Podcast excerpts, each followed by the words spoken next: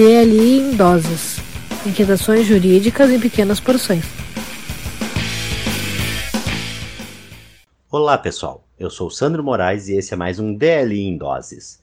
E no último dia 14 de julho foi promulgada pelo Congresso Nacional a Emenda Constitucional 125, originada da chamada PEC da Relevância, que acrescentou o requisito de relevância das questões de direito para o conhecimento do recurso especial no âmbito do STJ. Para trazer mais detalhes sobre o que significa essa relevância e alguns dos impactos previsíveis no andamento dos processos, nossa equipe recebeu o professor Rafael Caselli, pesquisador na área e autor do livro A Influência dos Fatos na Formação de Precedentes, a incontrovérsia e os fatos que independem de prova como hipótese de superação da súmula 7 da STJ. Bom, pessoal, o prazer estar falando com vocês. Agradeço o convite para falar da PEC da relevância. É, essa PEC, ela traz, é, na realidade, nada mais, nada menos que um grande filtro, diferentemente das súmulas impeditivas de tramitação e de prosseguimento do recurso especial.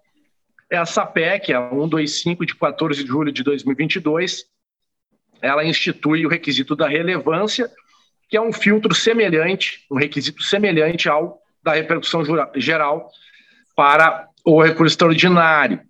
E essa PEC, ela apresenta basicamente dois tipos de critérios. Ela tem os critérios objetivos, que estão ali no parágrafo terceiro, as ações penais, ações de improbidade administrativa, ações cujo valor da causa ultrapasse 500 salários mínimos, ações que possam gerar inelegibilidade, a, o, o, inciso 5, hipóteses em que o acórdão recorrido contrariar a jurisprudência dominante do STJ, que vai ser provavelmente um dos critérios mais utilizados pela advocacia, e outras hipóteses previstas em lei.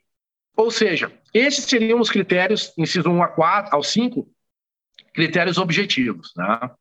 Então, pessoal, como eu estava falando, a, a, a PEC ela traz esses critérios objetivos, e os critérios subjetivos que ainda vão demandar aprovação uh, por previsão legislativa. Né? Então, uh, vai ter, obviamente, a, a necessidade de, de, de, aprovação de manifestação de dois terços dos membros do órgão competente para o julgamento, para que se tenha definida a questão da relevância. Então, uh, é, essa PEC ela tem a, a, a vigência imediata através da promulgação da emenda. Então, a minha, na minha ótica, os recursos especiais já têm que ter essa preliminar de, uh, de relevância, de demonstração dos critérios objetivos, que até a questão dos 500 salários mínimos permitem, evidentemente, a atualização do valor da causa, né, visando atingir esse critério dos 500 salários mínimos. A crítica que se faz, que é a mesma que eu já vinha fazendo desde a, a, a elaboração da minha tese, é que é, essa PEC, por ela atingir de uma, uma forma muito, digamos assim, grave os direitos fundamentais do cidadão, ela acaba culminando por vedar o direito ao amplo acesso à justiça. Porque ela vai tratar de assuntos de várias leis infraconstitucionais, questões previdenciárias, questões do Código de Consumidor, questões do Código Civil, e isso tudo do próprio Código de Processo Civil, e todas essas questões, uh, a meu ver, elas uh, vão acabar, o direito subjetivo do nosso cliente vai acabar sendo atingido como esse maior dos filtros que vai ter para o recurso especial. Evidentemente que, em tese, vai se restringir e diminuir o número de recursos especiais, mas, ao mesmo tempo, vai sobrelotar o, poder, o Superior Tribunal de Justiça em relação aos agravos por negativa do recurso especial. Então, uh, na realidade, é mais um filtro que se, se coloca, a meu ver, como um cobertor curto, né? porque ele, ele busca proteger a corte, resguardar ela como para que ela possa julgar de uma forma mais qualificada menos casos. Mas, ao mesmo tempo, ele é mais um dos grandes filtros que vai ter para que o caso concreto possa uh, ter uma, uma devida interpretação daquele direito pelo Superior Tribunal de Justiça. E outro aspecto que chama atenção, com a aprovação da PEC, é a supervalorização do, dos tribunais locais e regionais.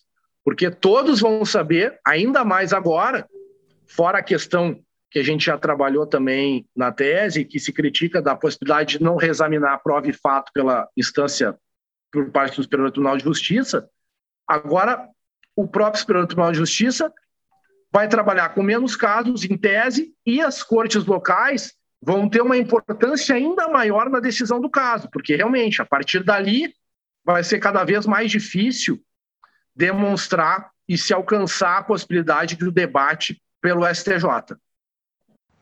Lembrando que o DL Podcast é um projeto totalmente independente, mantido por mim e meus colegas Alisson Capelari e Leilane Vidaletti.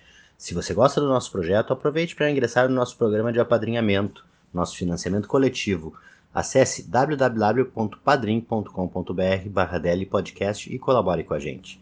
Siga-nos nas redes sociais, arroba Podcast no Twitter e Instagram, youtube.com barra e o nosso site www.dlipodcast.net.br. Apoio cultural da Livraria do Advogado Editora, a maior editora de livros jurídicos do sul do país, www.livrariadoadvogado.com.br ou no Instagram, arroba Livraria do Advogado. Eu sou o Sandro Moraes, diretamente para o DLI em Doses. DLI em Doses. Inquietações jurídicas em pequenas porções.